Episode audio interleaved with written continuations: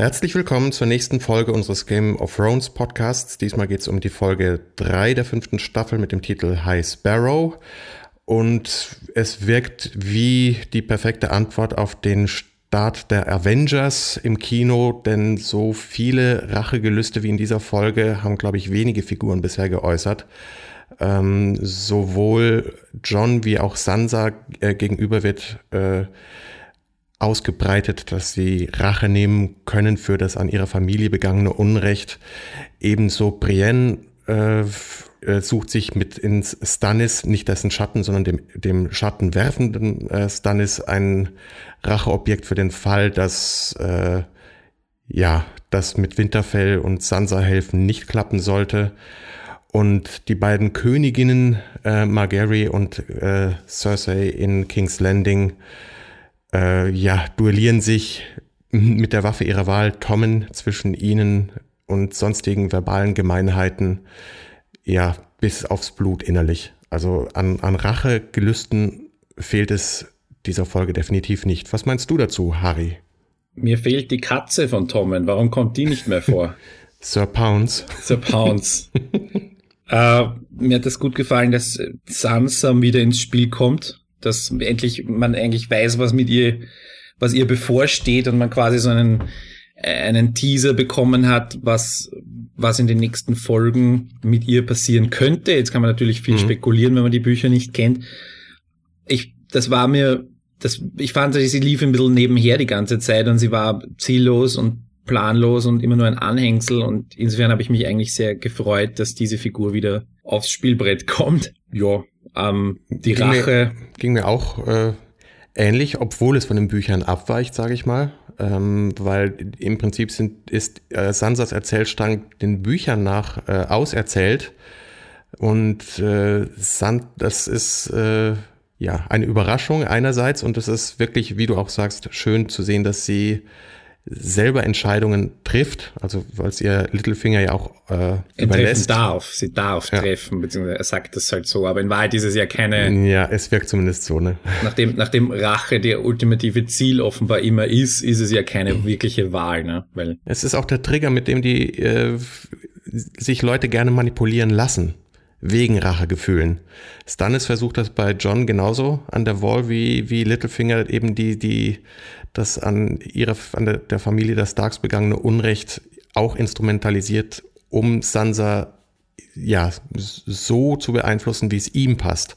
Ja, Zustimmung. auch dieses, ähm, ein, ein Motiv, das irgendwie wieder passiert ist. Ich hatte das Gefühl, es sind schon wieder Leute aneinander vorbeigelaufen, äh, und haben sich nicht gesehen oder beziehungsweise der eine hat die andere ignoriert, Theon und Sansa. Also er hat sie nicht ignoriert, sondern er hat hm. sich versteckt. Hat sich versteckt. Das ja. ist irgendwie so ein, ein Motiv der zufälligen Begegnungen, äh, Leute, die sich früher sehr gut kannten oder die früher miteinander zu tun haben oder wenn die eine Person auf der Suche nach der anderen ist, laufen sich über den Weg oder es laufen sich auch äh, in, in auf der anderen Seite des Meeres Tyrion und äh, Sir Jorah mhm. über den Weg, ziemlich zufällig und aus dem Blauen heraus. Das ist irgendwie so ein Motiv der Staffel, kommt mir vor, dass man sich die ganze Zeit begegnet und dann dreht man sich wieder und dann begegnet man sich wieder. Die eine, mhm. in dem Fall auch Brienne, verfolgt ja Sansa äh, mit, weil sie ja quasi ihren Spur noch erfüllen will. Und das heißt, da wird's auch wieder, da, da erwarte ich auch schon die nächste Begegnung äh, auf, auf, auf quasi zufällige Art. Also das, ich habe das irgendwie als Motiv dieser Staffel ausgemacht, dieses zufällige Begegnen an, äh, an Figuren, die, also äh, Figuren, die lange nichts mehr miteinander zu tun haben und jetzt wird halt das Netz quasi wieder sehr eng, engmaschiger gezeichnet, habe ich das Gefühl. Mhm. sagen die Showrunner auch. Und es ist auch, äh, auch schön, wenn sich die Figuren häufiger über den Weg laufen und miteinander interagieren, vor allem solche, die sich noch nie oder schon lange nicht mehr begegnet sind. Äh, und wo du Fion sagst, der, der ähm, als die beiden Gehäuteten quasi flaggenmäßig da hochgezogen worden sind im Hof, im Prinzip an der gleichen mhm. Stelle, äh, wo er mal die, die zwei verkohlten Kinderleichen hat aufhängen lassen. Ich glaube, das hat bei ihm auch unangenehme Erinnerungen geweckt. Oder vielleicht auch Schuldgefühle. Oder weiß ja. man eh nicht, in, in welchem am Psychokerker äh, Fion in seinem Kopf hängt Weil äh, ist er jetzt Reek, wie, wie ihn äh, Ramsay getauft hat, oder ist er, darf er doch auch äh, ja, wieder Fion sein? Es ist schon heftig. Und er ist natürlich ein, ein potenzieller Verbündeter für Sansa. Und sie ist, äh, das wurde in genau einem Satz angedeutet, dass the North don't forget oder nee, the, North, re, the North remembers. The remembers, ja sowas, Entschuldigung. Ähm, aber was, aber was zum, zum, zum Henker erinnert sich der Norden? Woran? Dass die, ich, ich habe das so interpretiert, dass die Starks gute Herrscher waren und, und sympathische vom Volk geliebte Herrscherfamilie mhm. und die Ram, äh, die äh, Dings da Boltons sind's nicht, was ja auch deutlich äh, der, der Vater zum Sohn sagt, du kannst nicht mit Grausamkeit alleine regieren, ja. Vor ja. allem, wenn du die, wenn du die Leute eventuell als als treue Soldaten in einem etwaigen Konflikt brauchst, dann speziell nicht. Mhm. Weil er eine Armee, die aus Grausamkeit rekrutiert wird, nicht so effektiv sein kann wie eine Armee, die aus Loyalität rekrutiert wird. Oder aus Liebe oder was auch immer, aus, an, aus, aus Pflicht. Eine, genau. eine, eine Herrscherfamilie gegenüber, die, die gut zu einem ist und die dafür sorgt, dass, dass man doch noch ein gutes Leben hat und der man quasi durch den Militärdienst eventuell was zurückgeben kann. Also das ist ja ein, ein ziemlich äh, zeitloses Motiv eigentlich. Ja, und dass es sich eher auszahlt zu heiraten, wenn man die Loyalität von, von äh, anderen Häusern will, die man an sich binden will, dann wäre das das Mittel. Und ja, in Sansa ist es die, die perfekte äh, Braut, die jetzt in Spät da im Hof rumsteht. Und woran sich dieser verdammte Norden erinnert oder nicht erinnert, ähm, ich habe ich hab langsam den Verdacht, es gibt, äh, die haben vergessen, was sie eigentlich nicht vergessen sollten. ähm, aber mal sehen, wie sich das weiterentwickelt. Also es ist kein Buchspoiler. Ich habe, äh, das sind, das sind, das geht eher in die Richtung Fantheorien und äh, ach mein Gott, man, man, man kann jedes Wort hundertmal umdrehen und das ist wie Verschwörungstheorie im, im fiktionalen Gelände und macht Spaß und manchmal geht's einem auch auf die Nerven.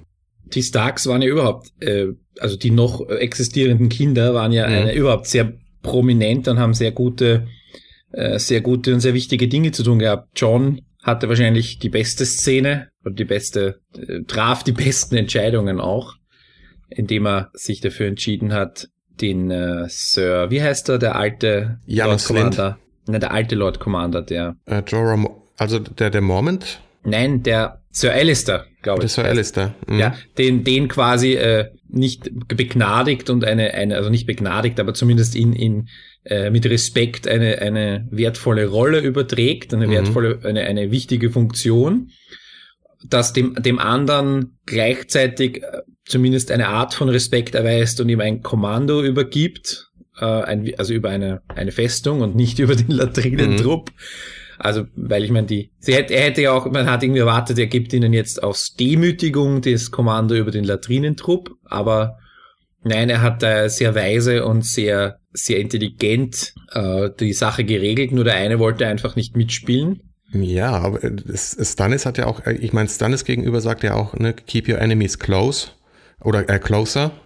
Und Stannis antwortet ja schön lapidar darauf, ja, das kann nur jemand sagen, der nicht sehr viele Feinde hat. Also da, das ist äh, zwiespältig, genauso wie zwiespältig wie dass auch wenn, wenn John einerseits Stannis Angebot äh, ja, John Stark zu werden und der Herr in Winterfell, als, von ihm als König, als neuer Herr von Winterfell eingesetzt zu werden. Das schlägt er ja aus und gleichzeitig ist er trotzdem das Kind von Ned Stark, weil er ja genau wie er es in der ersten Staffel vorgemacht hat und dann Rob in der zweiten, äh, die Exekution von Janus Lind selbst in die Hand nimmt und nicht delegiert oder andere über, anderen überlässt. Mhm, ja. Ne? Aber ja, ist es der gleiche Fehler wie bei Ned? Also Stannis meint ja auch in, in dem Bezug und so, ja, ne, äh, weil John sagt ja, er wäre wär stolz darauf oder find, findet das ja toll, dass äh, wenn Stannis ihm sagt, er wäre genauso äh, stur und ehrenvoll wie Ned Stark. Und äh, das hätte er nicht als Kompliment gemeint, sondern die Ehre wäre es ja gewesen, die Ned Stark den Tod äh, hat finden lassen. Das stimmt, ja. Also das ist, Stannis stellt ja auch eine, einen, äh, macht ja auch einen militärisch wichtige äh, Vorschlag. Er sagt einfach, wenn der, der Lord of Winterfell könnte mhm. ja eigentlich, also ich meine, der, ich weiß jetzt nicht, was, was der genau hierarchisch für eine Funktion, aber nachdem es das nördlichste, ähm, nördlichste, was, Königreich oder was auch immer das sein soll, äh, ist, ja. ähm, hat er halt eine wesentliche und zentrale Rolle in der Verteidigung gegen das Böse aus dem Norden. Und es ist vielleicht militärisch besser, eine gut aufgebaute Infrastruktur hinter der Mauer zu haben, die sich nicht auf zwei, drei Festungen beschränkt, mhm. in denen, in denen verurteilte Diebe äh, und äh, anderweitig eher unfreiwillig dort gelandete Leute Dienst verrichten. Ja, also ich meine, diese, dieses Ehre, die, die, die John verspürt in der Verteidigung des, der Mauer, das ist, hat einfach nicht jeder. Also wäre es vielleicht militärisch und, und gegen das, was aus dem Norden hereinzudringen droht, nicht vielleicht besser, hier in, im Land darunter eine, eine gute Armee aufzubauen. Mhm. Ja. Weil Bruce Bolton sagt ja auch, äh, vom, aus dem Süden schickt niemand seine Armeen so weit rauf, ja, weder um dort zu kämpfen, noch um an der Mauer die, die Gesamt-Westeros zu verteidigen. Genau. Also, also das ist militärstrategisch sehr interessante Überlegung und eine Entscheidung, die John eigentlich treffen muss, weil er könnte ja als Lord Stark und als Lord von Winterfell genau diese, dieses, das, das Volk quasi organisieren und die Armee neu aufbauen. Und gleichzeitig könnt, also ich meine, ich weiß nicht, wie, wie das vereinbar ist, aber ob er nicht gleichzeitig auch Carson Black äh, hauptverantworten könnte und an einen anderen halt einen, einen Subcommander oder sowas delegieren könnte. Mhm. Also das, das hat mir mich persönlich auch interessiert, dieses militärstrategische. Es ist vor allem mal ein schöner, nicht eindeutiger Konflikt. Also Stannis ist ja nicht uneigennützig, wenn er äh, John lieber in Winterfell sähe und dort, weil es, das wäre ja dann ein sein Alliierter, äh, in welche Richtung auch immer, Norden wie Süden. Und ja, für John ist es ein, wirklich eine schwere Entscheidung. Das ist, ist schön, dass es eben nicht so, so, so einfach schwarz-weiß gezeichnet ist, sondern dass alles, jede Entscheidung ja nicht eindeutig gut oder schlecht ist. Von der, von der, von der Dramaturgie des, des Buches und jetzt auch der Serie macht es natürlich Sinn, John da oben zu lassen, weil du sonst irgendwie ein Bindeglied zum Norden verlieren würdest. Also ich meine, es gibt natürlich noch viele andere Figuren, aber keine hat diese Bindung an die, an die Wildlings oder was auch immer. Das heißt, mhm. das macht schon Sinn, dass man hier eine, eine Verbindung hat, weil sonst müsste man jemanden komplett neuen etablieren und, und auch äh, relativ schnell aufbauen. Mhm. Und ich meine, ich habe jetzt nur aus den Casting-Entscheidungen heraus weiß ich ja, dass die Wildlings noch vorkommen werden und so weiter. Also das ist ja, und das war ja auch zu erwarten, weil es gibt ja noch einen Haufen gefangene Wildlings. Des, ja. Deren Schicksal ist ja auch noch nicht geklärt. Das heißt, das ist jetzt kein großer Spoiler. Das ist, war einfach zu erwarten, dass das in den nächsten Folgen passieren wird. Und wenn John jetzt dann äh, könnte naja, es, könnte Dennis lässt die Wildlings auch, sagt er, er lässt die schlicht an der, Wahl, äh, an, an der Mauer und lässt äh, ja mhm. das John entscheiden, was mit denen weiter passiert. Wenn die halt nicht mitkommen äh, auf den, beim Marsch nach Winterfell, dann eben nicht. Und dann gibt's, äh, gehen wir weiter zur nächsten, zum nächsten Stark-Kind, Arya, Mhm. Oder ist sie noch Aria? ja, sie gibt sich, für, zumindest ist sie froh, endlich die Klamotten los zu sein. Also hat Macy, also, also sowohl Aria wie, wie auch Macy Williams, die Schauspielerin, die ja drei Jahre lang oder drei Staffeln mhm. lang in diesen versifften Lederklamotten rumlaufen musste, ist sie die endlich los. Ja, von, von ihrem Schwert, das sie von John bekommen hat, äh, von Needle mag sie sich nicht trennen, obwohl sie es müsste, um niemand zu werden. Ja, das ist immer so ein, äh, komplette Selbstaufgabe. Mhm. Äh, in dem Fall ist halt, äh, kann, man, kann man auch argumentieren, ist das, wäre das überhaupt gescheit? Aber in dem Fall geht's halt um. Es ist genauso behauptet wie, wie bei John, der sagt, äh, er dient, er hat sein Leben der Nachtwache äh, verschrieben und hat mit diesen weltlichen Konflikten südlich der Mauer einfach nichts mehr am Hut. Und ja, das ehrhafte Verhalten hat er äh, von, von Ned Stark hat er trotzdem genauso verinnerlicht. Und äh, sich von sowas, von seiner Identität zu trennen, gänzlich geht das überhaupt? Mhm. Also an, da, da stößt Aria halt auch an ihre Grenzen. Und äh, sehr toll, hm, was, was fängst du mit diesem Satz an, den, den Jacques in ihr da sagt, ne, wenn es darum geht, welcher denn jetzt eigentlich der Gott ist, der in diesem House of Black and White verehrt wird. Und äh, er meint, a girl knows its name and all men know his gift. Ich habe das als der Tod verstanden. Also ja. Das, weil ich meine, die Leiche liegt daneben, die, mhm. also ich meine, das, das war jetzt nicht so das große, äh, das große Riddle. Aber hast du den Satz nicht so ähnlich schon mal gehört? Schon eine Weile her? In Game of Thrones jetzt? Ja, in Game Ach so, of Thrones. du weißt doch, wie, wie, wie, wie ich mir das nicht merke. Also auf die Sätze, nein, äh, ich überlege gerade. Deswegen in der ersten Staffel. Ich, ich habe äh, hat, uh die einzige, den einzigen äh, Connex, den ich hatte, dieses All Man Must Serve, All Man Must Die. Das mhm. war eher so mein, mein, äh, das war meine Verbindung. Aber nein, in was in der ersten Staffel gesagt wurde, ja. weiß ich nicht mehr. Aber erinnerst du dich äh, an Arias äh, Tanzlehrer? Ja. Cyrio Forel? Der sagt doch auch so einen sehr ähnlich lautenden Satz. Das war doch auch immer die Spekulation, oder? Dass die beiden die gleiche Person sind oder dieselbe Person sind oder von der gleichen Truppe eben den Faceless Man, aber es ist Spekulation, weil es ist weder in den Büchern noch in der Serie aufgelöst. Also das ist komplette Fanfiktion, aber es ist halt, ich meine, wenn die gleiche Figur das gleiche zweimal hört von, von Figuren, die beide aus Bravos kommen, ist es noch nichts bewiesen, aber es ist auch nichts widerlegt. Und das, das macht, also diese, diese, dieses Detailwissen, was einem abverlangt wird oder was man entdecken kann äh, und rauslesen kann oder hineinlesen mhm. kann in die Serie wie in die Bücher, äh, macht einen großen Reiz für mich aus. Also das ist klasse. Aber diese, diese Faceless Man, äh, ich, was ich noch nicht ganz, können sie ihre Gestalt verändern, weil das ein Skill ist, den man lernen kann, oder können sie das, weil sie das, weil einzelne von ihnen irgendwelche magischen Fähigkeiten haben? Also was, was hat's damit auf sich? Keine Ahnung kann, kann man so nicht beantworten. Also es gibt, äh, wenn, gibt es Hinweise in den Büchern, denen man aber genauso wenig trauen kann. Okay. Weil es nur äh, quasi aus der äh, Perspektive von, von Aria, äh, Aria äh, erzählt wird und so weit möchte ich jetzt nicht rumspekulieren. Ist okay. Na, aber ich, ich, ich kann mich erinnern, erst in, als da war diese, diese, war das in der zweiten oder dritten Staffel, als Aria die gedient hat als Mundschenk von Tywin. Mhm. Und ähm, ich, ich, da hat sich aber Jagan schon äh, verwandeln können in dieses, in, also ich habe das nicht mir nicht eingebildet, dass der irgendwelche metamorphosischen Fähigkeiten hat, oder?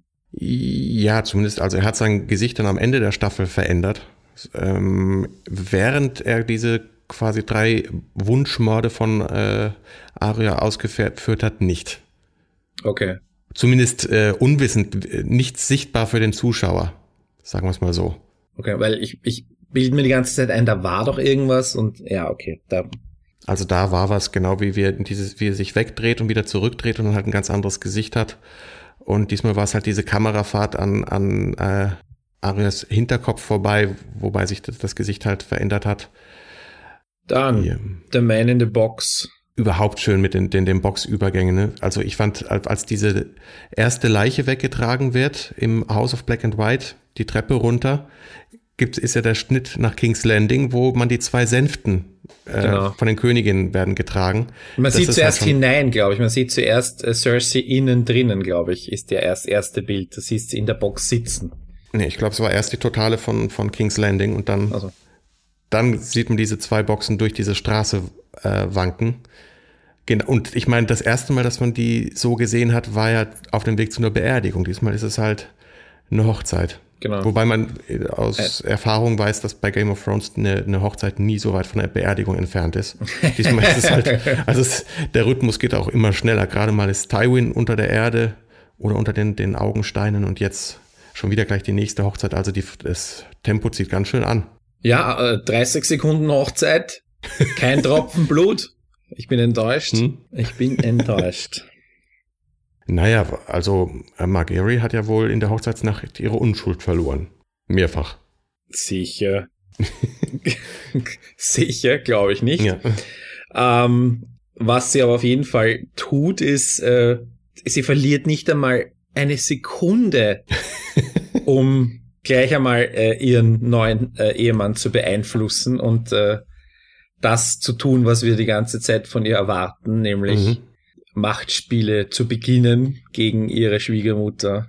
Und äh, Tommen, der sehr eben auch, auch so gezeichnet wird, äh, dass er als Jugendlicher, der völlig fasziniert vom Sex ist und deswegen für alles empfänglich ist, lässt sich manipulieren und das Cersei geht sofort zum Gegenangriff über, findet aber nicht irgend noch kein Mittel, kein direktes Mittel. Und mm, aber, aber sie, sie wird ja schon aktiv. Definitiv. Ja, sie, sie wird aktiv und äh, schreibt Briefchen. Äh, nicht nur Briefchen, sondern auch äh, schmeißt den ehemaligen hohen Septon in, in den Kerker, sagt sie ja, als sie den, den, den High Sparrow aufsucht, dessen, der, der auch der titelgebende genau. äh, religiöse Führer dieser Sparrows ist. Endlich wieder ein Schauspieler, den ich kenne.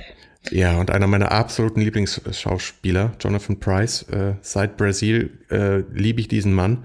Und was mich jetzt halt durcheinander bringt, ist, dass ich äh, ist Stephen Delane, ne, der, der den Stannis spielt, mhm. äh, hat mich von Anfang an äh, immer ein bisschen an den jungen Jonathan Price erinnert. Und insofern kriege ich jetzt äh, einen Hirndreher, dadurch, dass der, der echte Jonathan Price jetzt halt auftaucht.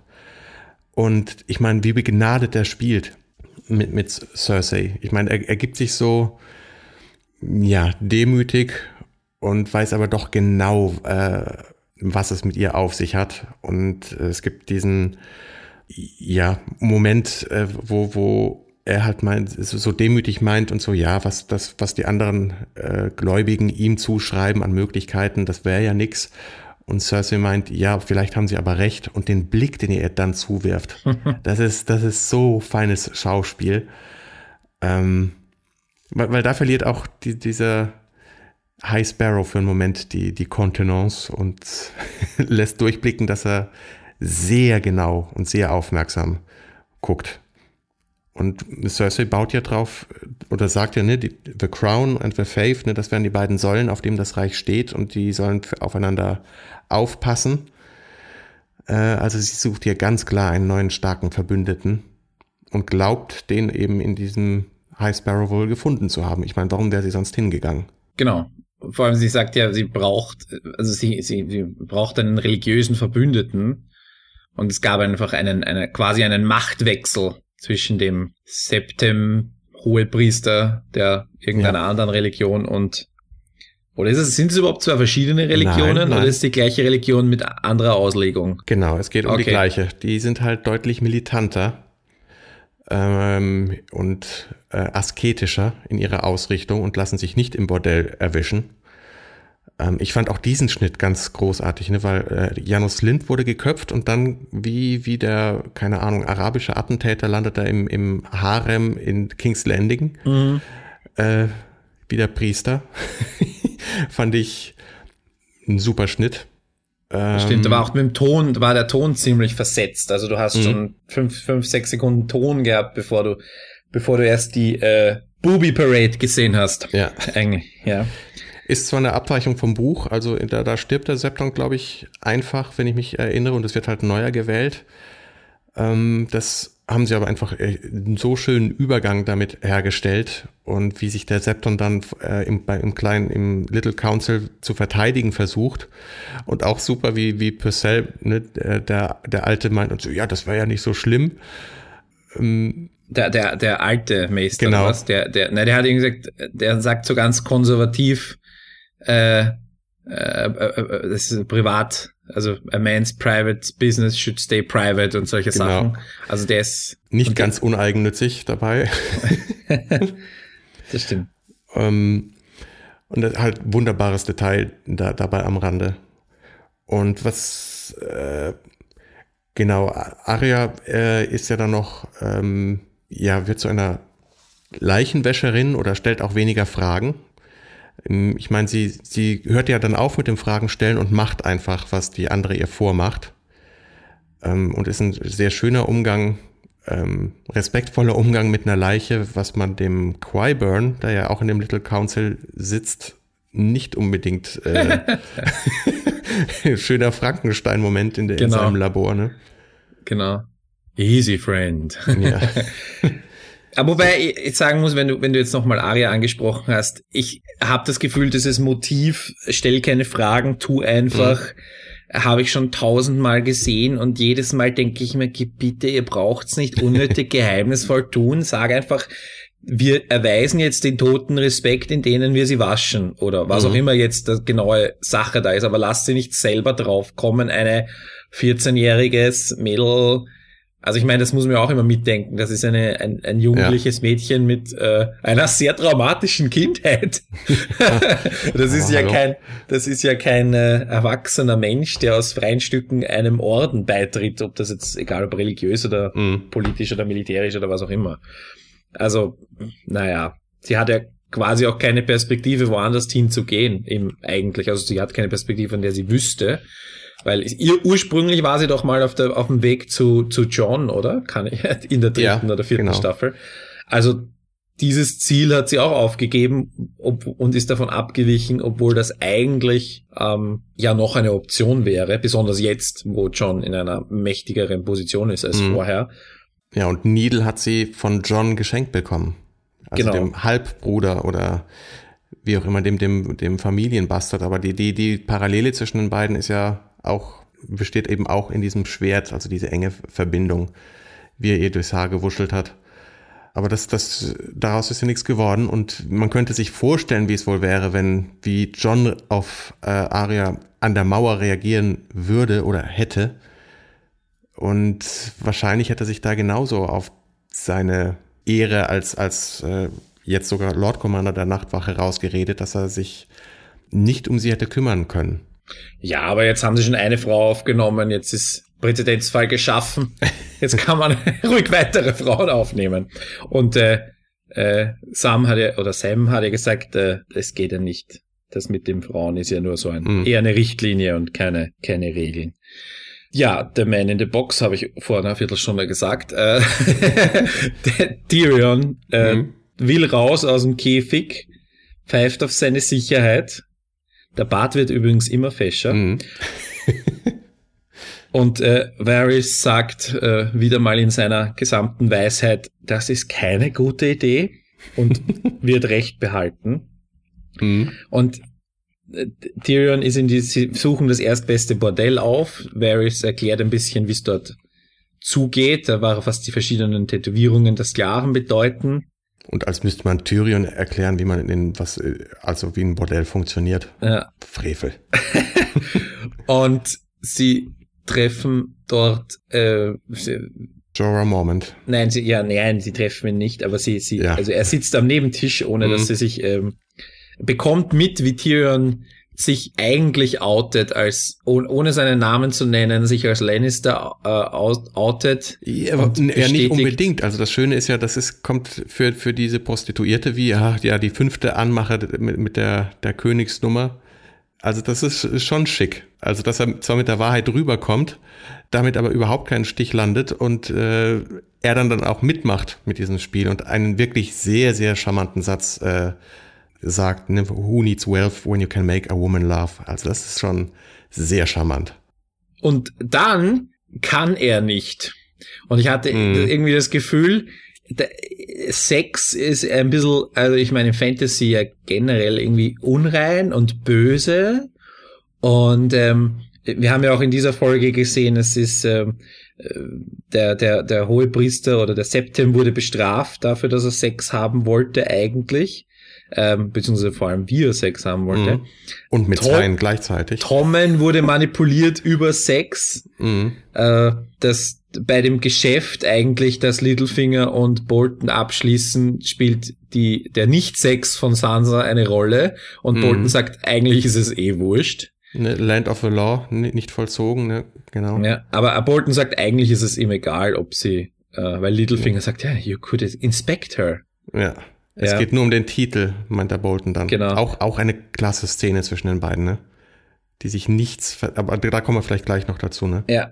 Und Tyrion hat einen Moment des, der Reinheit und des, des, des quasi de, de, des Guten, wenn man so will, und wird sofort dafür bestraft eigentlich. also nicht, dass mhm. es jetzt eigentlich eine große Konsequenz hätte, weil ich meine, anstatt trinkend in einer in einem Wagen eingesperrt zu sein auf dem Weg zu Daenerys, ist er halt jetzt gefesselt mhm. auf dem Rücken vom Pferd von von äh, Sir Jorah auf dem Weg zu Daenerys. Also eigentlich äh, hat sich, oder? Er hat nur gesagt zur Queen, er hat nicht gesagt welche. Also es gibt ja reichlich, reichlich, also ein echtes Überangebot an Königen in der Serie. Ähm, Aber Königinnen er, ja. gibt's nicht allzu viele, ne? Also ich meine, vor allem also, nicht auf dieser Seite des Meeres, also zumindest keine, die wir kennen, keine. Also mir fällt jetzt keine zweite ein. Mhm. Und mir fällt auch keine zweite Person ein, der Sir Jorah irgendwie was wieder gut zu machen hätte, die er in welcher Weise auch immer liebt und, und verehrt und loyal gegenüber ist, auch in der, im Exil. Also alles andere als Daenerys wäre für mich eine Riesenüberraschung. Ja, okay. Und Vielleicht Trailer, ist es, Trailer habe ich auch schon gesehen. Also vielleicht das Lösegeld dann doch schon schon äh, äh, was das, also Lösegeld, Quatsch, der, das Kopfgeld von, von Cersei ist vielleicht doch auch ein Anreiz, aber man wird ja, sehen. Aber der, das war ja auch die große Diskussion in dieser Folge. Was ist eigentlich Cerseis Titel? Weil sie, das war ja, das passt ja auch hervorragend dazu. Sie ist definitiv nicht mehr Queen. Mhm. Sie, sie, letzte Folge haben wir etabliert, dass sie nicht Hand of the King ist. Sie mhm. ist äh, Queen Mom oder vielleicht schon unterwegs zu Queen Grandmother. Ja. Ähm, also all diese Dinge, da wurde ja viel genannt und eigentlich ja. nicht definiert, was sie eigentlich genau ist. Also. Aber der High Sparrow sagt ja auch so schön an, anhand seines eigenen Namens eben, dass das eben eher so ein Name ist, den man von Feinden äh, verliehen bekommt und äh, es ist, ist wäre eine einfache Bürde zu tragen.